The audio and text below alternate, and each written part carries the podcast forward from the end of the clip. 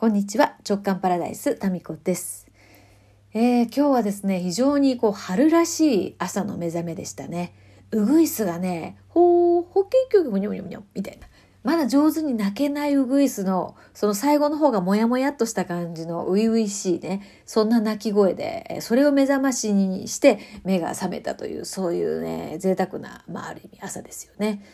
えー、もう桜も咲いていましてねなんかもうあれだね。来週とかには満開になっちゃうのかな、えー、まあそんなもうザ・春みたいなザ・スプリングみたいな私はさそうは言っても、まあ、春ですねなんて言いながらもですねまあ四季の中で行くとあんまりですねうん好きな季節では実はないんですよ。というのもなんか浮き足立ってる感じがするじゃないですか春って。なんか新しいことが始まるとかなんか明るさとかなんかそれが好きじゃないっていうよりかはまあ好きですけどどっちな 好きですけどなんかね眩しすぎるんですよ。そうなんかうんそう眩しすぎる。でまあどちらかというと私季節で一番好きなのは秋。ちょっとこう日が陰ってこれから冬に行きますよっていう物寂しい感じとか時間で言うと夕方とかまあ今今喋ってるのが6時半ぐらいなんですけどそれぐらいの夕方が好きなんですよね。で三匹木星で、まあ、朝とかですねこう明るさとかそういう性質は持っているもののなんかねうんちょっとちょっとこう陰の要素だから植物でいうと苔とかねそういうものが好きですし明るい場所より薄暗い場所が好きでねインタビューセッションとかも薄暗い場所でずっとやってましたけどそうなんですよね。まあその、うん、好みとしてはちょっとちょっとかなり暗い感じが好きかなと明るい場所ってあんまりですね好まないんですよね。そうまあそういうこともあって、まあ、春ですねはまあ好きなんですけどあんまりこう、みんなとこうワイワイさあ行くぞみたいな感じにはあんまり、うん、お花見とかもねだからあんまりこうお花見の飲み会とかあんまりこう好きじゃないんですよね。どちらかというとこうもうしみじみ夜桜を鑑賞するみたいなそういうのが好みですよね。何ですかね私の中のあの固形要素。うんだからね随分とねあのネクラなんじゃネクラってあんまり今言いませんかね今何て言うんですか？うん陰キャって言うんですか？なんかその要素ってまああんまりそういうふうに見えないかもしれないですけど結構ありますね。ですから旅行とか行っても誰かと一緒にですねずっといるとかは無理なんですよ。結構ね喋んないかもしれない。うん。まあでもねそもそもおしゃべりの人が喋んないっていうレベルと普通の人が普通にしている状態って同じぐらいかもしれません。いや、でもさ、すいませんね、行ったり来たりまとまりがなく。うん、やっぱりね、こう、テレビではなくてラジオが好きとかね。その辺に私のちょっとのこう、陰キャレベルっていうか、うん、それがね、現れてるかもしれませんよね。なんでしょうかね。なんかあんまりこうそうそうだからアナウンサーしてたのにテレビ出るのはあんまり好きじゃないとかそうなんですよね。なんか自分にとっての心地よい影日向感っていうのが、まあ、それぞれありますよね。それぞれが植物とだとし、まあ、例えるとしたら本当にこうひまわりのように太陽がさんさんと降り注ぐ場所が好きなタイプの人もいるだろうしまあちょっとねあの日陰の方がうん、元気に育つ植物もいるように、ね、あんまり日が強いとこだとカラッカラになっちゃうとかね。あるように、まあ、私はやっぱりねちょっとね、うん、暗いところが好きですよね。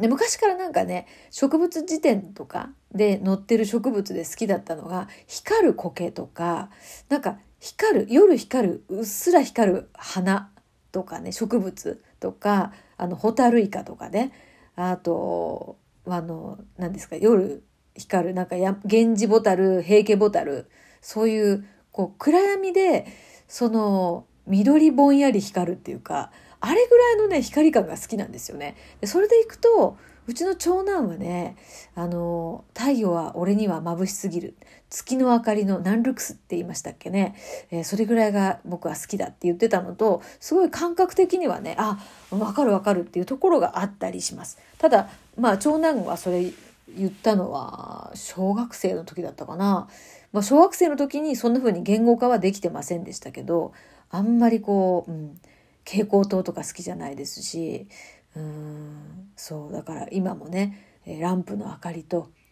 なんかすごいこう40ワットのあのあったかい感じの電球のもと喋っておりますが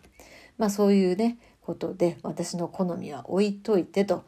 えっ、ー、とそう昨日ですねあのなんだかの今年の PTA なんだかなんだかの役員になったんですよって話をしていてなんだか分かりました？昨日ね引き継ぎをしてもらってなんかこの地域の子ども会の連絡員っていうやつなんですよ。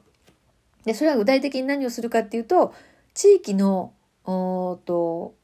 この子ども会の中のさらに小分けにされたこの私が住んでいる地域の連絡係大きなイベントに、え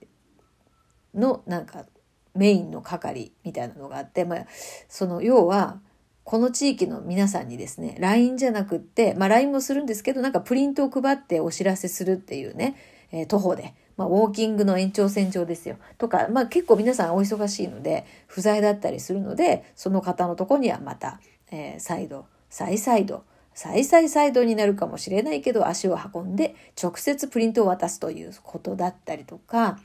あの地域で夏祭りとかねあとまあ清掃とか廃品回収とかあるんですよ。まあ、そういう地域の活動全般のこの地域の代表ということと大きいイベントのなんか担当うちね夏祭り担当みたいでめっちゃ大変みたいなんですよ。もう4月ぐらいから準備するんですって。なんだと？と。4月とかも私めっちゃ頭の中忙しい時によしみたいなね。この辺はちょっとよしに。で6月インド行くし私みたいな。まあそれでもみんなねそうやって順番校にやってるわけですからもうそれをねやらねばいけない。やっぱりこういう地域のこう子ども会の活動とかっているんですかね。えー、まあ、あんまりだからねこう団体行動みたいなのが好きじゃないのでうん、まあその子ども会のこういうこうイベントごととかもあんまりですね長男も好きではなくあんまり参加したことなくでまた次男はね好んで、まあ、行ってますけどまあそういうねでも今どこのねお母さんもお父さんもそれぞれいろいろあって、まあ、介護だとかも含めて子育て仕事暇な人なんていませんからね、まあ、そういう意味で、まあ、順番校なんでまあ、よりによってなんですけど、まあ、ちょっとね、えー、4月から4月からそれも加わるんだね。やばいぞ私という感じですがあこう喋りながらだんだんテンションが下がってきますけどもね、えー、まあ、まあ、それはねやらねばいけないことなんで。はいはいと。でもさ、この4月から、まあ、PTA とかね、なんか新たな役員になって、あーって肩の荷がね、重いなっていう人もいるかもしれませんよね。でも私ね、PTA のこう、えー、と選考委員会委員長っていうのを2年前から、うん、やったんですけど、まあね、言うほどやってみたら大変じゃないんですよね。事前に脅されるんですよ。大変だよって。だから、だから、その時点で、うえーってなるんですよね。でも実際ね、やったらもうそんなことなくて、もうちゃっちゃと終わらせるぞみたいな感じで、私はもう乗り切りましたけど、まあこのね、地域の役員っていうのも大変ですよ。敵の引きの引き継ぎの時にね、えー、またあのそういう大変ですよの呪いをかけられましてね。でもこの2年間はコロナ禍でその各種イベントがねもう全部中止になったんですよ。なので、えー、私たちは何もなかったんですけどその前の人たちの話を聞くと大変みたいですよ っていうね、えー、それその呪いの言葉とともにですね非常に重いなんか袋いっぱいの、えー、歴代の資料をですね、え引き継ぎで渡されましてね。と置く場所がねえぞっていうぐらいこうどっしりした感じなんですけども、えーまあ、そういうのも代々、えー、平成の後半ぐらいからねありますからこれやっぱ捨てるタイミングっていうのもね皆さん分からずに、えー、歴代こう受け継がれていくんでしょうね。いつまで続くんでしょうかねこの資料の受け継ぎっていうのはね。まあ、私は選考委員長をした PTA の時には、えー、今まで自分のとこに回ってきた資料を見てもういらないものは全部あの焼却炉に持ってきましたからね。もう個人情報がありますから直接持ち込んであのそこにね、えーあのまあ、とりあえずこうざっくりと切り刻んで持っていってあのそれが焼却炉に消えていくのをですねちゃんと見て見届けてきましたけれども。うん。まあねこうやっぱり前年度を踏襲してまた今年っていうちょっとまあコロナ禍は特殊でしたけどもそういう流れがずっと続いていくんでしょうね。やっぱそういうのをね私ねあの結構ね変えるの好きなんですよね。やめちゃったりとか。まあドミニカ共和国にもあの日本人の奥様の会っていうのがね日本人のそうそうあってそれは私がですねなんとあのその会長になったんですよ最後の1年は。そしてそれをもう終了ということで、まあ、皆さんの意見を聞いて負担になってる人がどうも多かったのでそのダマスの会っていうんですけどね奥様たちの会を終了させて帰ってきたっていうもうそれがね非常に感謝されましたね、えー、だからやりたい人はもう個人的に集まればいい話でっていうことでね。ですからまあこのね地域の会もどうなんでしょうかね、まあ、あんまりまあおとなしく、おとなしくあんまりこうあの変化を、えー、あえて加えずに前年度コロナ前の活動を引き継ぐ形でおとなしくやっていこうかなと。っていうのも考えるキャパがないからね今。うん、でも今日と明日はねちょっと原稿のことは忘れることにしました。はい、ちょっと頭にスペースを置きたいと思います。